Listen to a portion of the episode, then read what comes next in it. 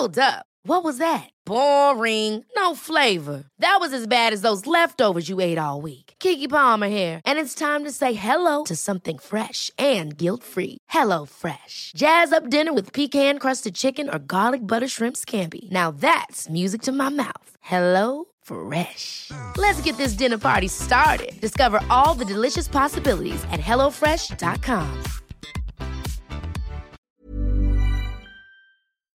En la línea telefónica, el senador de la República, Erandi Bermúdez, senador por el Partido Acción Nacional, a quien yo le agradezco estos minutos de comunicación con el Heraldo Radio. Senador Erandi Bermúdez, bienvenido, gusto en saludarlo. Jesús Martín, me da mucho gusto saludarte, te agradezco mucho la oportunidad de que me des estar contigo y con tu auditorio a tus órdenes. Hoy, hoy platiqué con un epidemiólogo, con el doctor Alejandro Morales, una de las pocas voces de los médicos que ha levantado la voz sobre esto y calificó de un gran fracaso la estrategia del gobierno federal en torno al COVID-19. Hoy estamos ya rebasando la cifra de 50 mil personas fallecidas, estamos en 50 mil 517 ¿Cuál es la, la, opinión del Partido Acción Nacional en el Senado de la República sobre estas cifras y cómo se ha manejado la pandemia? Se ha manejado de un tema netamente político. La técnica no ha servido realmente a poder aminorar esta pandemia. El presidente, eh, por voces de López Gatel en una mañanera, él había dicho que el 28 de abril estaríamos saliendo a la normalidad.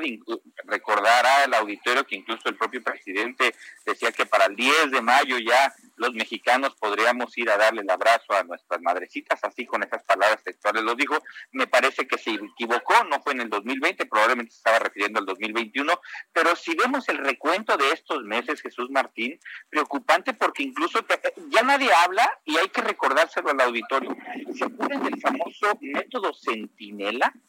Esta ocurrencia que tuvo eh, López Gatel de cómo iba a contabilizar y que iba a domar la pandemia y que meses después dijo pues no ya el método Centinela ya no eh, ya no nos está sirviendo para eso pero también hay otra hay otra frase que dijo eh, López Gatel hace algún mes aproximadamente cuando decía que probablemente las cifras pudiéramos estarlas multiplicando por tres por el tema de que en México, desgraciadamente, algo que nosotros pedimos desde un principio, se pudieran hacer las pruebas necesarias suficientes a la población del país para una simple y sencilla razón, saber dónde está el problema, poder aislar el problema y poder trabajar básicamente como lo han hecho en otros países. Japón, que tiene una población similar a nosotros, bueno, no, no es ni una décima parte de los muertos que se tienen en México. ¿Por qué? Por un tema de un manejo de la pandemia. Eh, lo que hace López Gatel, cantimplesco, de un día dice una cosa, dice otra cosa, a nosotros nos parece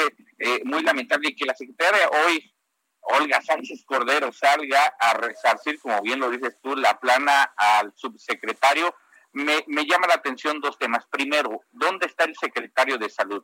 ¿Y dónde está? Porque trabaja y cobra como secretario de salud. pero está, eh, ahorita en la tarde dormidito. Digo, la verdad, el señor ya está grande no, no, no, no, no, no, no, no ha funcionado como secretario de salud.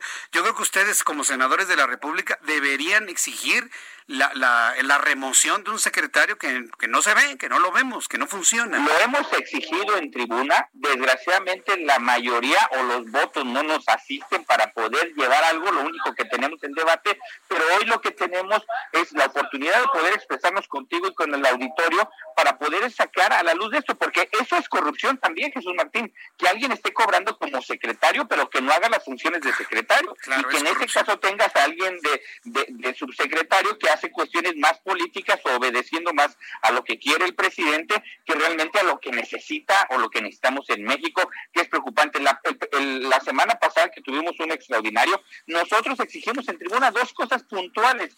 Una, más recursos para el tema de salud. Dos, hay países alrededor de 60 países hoy que ya están apuntados o ya están formados para en cuanto salga la vacuna poder acceder a ella. México no ha dicho ni cómo, no han hecho ni el apartado ni el guardadito para hacerlo. Y esto es como las tortillas, el que se forma primero, pues es el que primero atienden. Entonces son, errores garrafales que ha tenido López Gatel y que me parece ya una un despropósito, una burla que lo sigan teniendo eh, en, un puesto que no ha dado resultado y lo voy a decir con esta con estas palabras. Nos ha costado a mucho los mexicanos lo que se le ha invertido a López Gatel y me refiero desde la beca que le dieron para poder ir a estudiar al extranjero, pues que no sirvió de nada el que en ese entonces con ASIR y las instituciones de México, cuando lo mandaron a estudiar al extranjero, pues de nada sirvió y, y qué caro le está saliendo a México tener funcionarios de ese tipo. Mientras más pidan ustedes la remoción de Gatel y del secretario de Salud, eh, lo, va, lo va a negar más López Obrador. Y si piden que se vaya, él doblemente lo va, lo va a mantener ahí. Es, es la forma en la que funciona el presidente que actualmente administra este país, senador.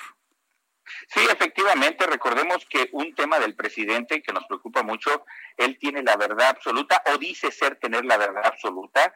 Eh, imagínate eh, y, el auditorio cuando le decían cómo se va a proteger uno contra el coronavirus en aquella expresión que hace en una mañanera y saca el escapulado del Sagrado Corazón de Jesús y, exponiéndole, esta este es mi defensa, entendemos que su tema era más político para llegarle al segmento de la población que en México mayoritariamente es católico pero muchos de ellos estos simbolismos eh, los, los obedece o los, o los sigue a, pie de la letra y este tipo eh, eh, de, expresiones pues el presidente las ha entendido muy bien, que son las que le funcionan para poder seguir mostrándose al ciudadano como alguien que realmente quiere al pueblo de México. Lo que hemos visto, bueno, pues, imagínate, somos el tercer país con el mayor número de decesos en el mundo, o sea, en el mundo. E, e, es lamentable lo que está pasando en México y el presidente que todavía salga, no voy a ponerme cubrebocas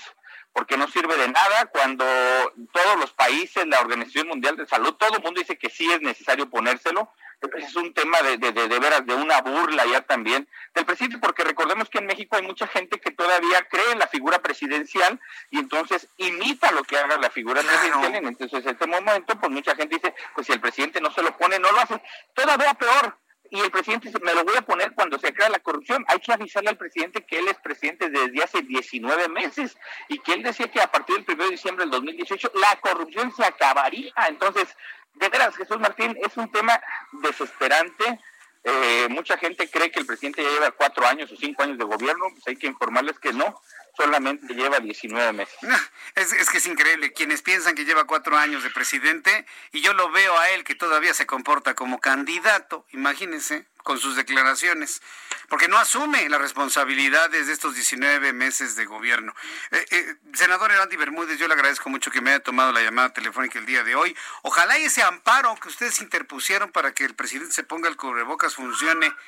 Pero pues. Ojalá que funcione, digo, y ojalá que funcione por un simple tema de dar el ejemplo. A ver, ah. recordemos que lo estamos haciendo por dar el ejemplo, no por molestar al presidente, digo, hay que recordar al auditorio que el presidente tiene la mayoría en la Cámara de Diputados y en la Cámara de Senadores. El presidente, desgraciadamente, hace lo que se le da eh, eh, y, no atiende a la técnica, que es lo que hoy necesitamos.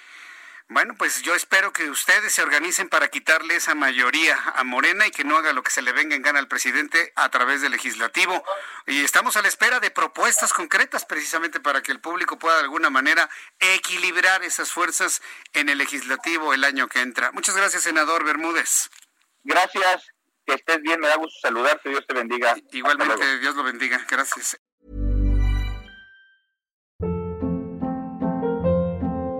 Hold up. What was that? Boring. No flavor. That was as bad as those leftovers you ate all week. Kiki Palmer here, and it's time to say hello to something fresh and guilt-free. Hello Fresh. Jazz up dinner with pecan-crusted chicken or garlic butter shrimp scampi. Now that's music to my mouth. Hello Fresh. Let's get this dinner party started. Discover all the delicious possibilities at hellofresh.com.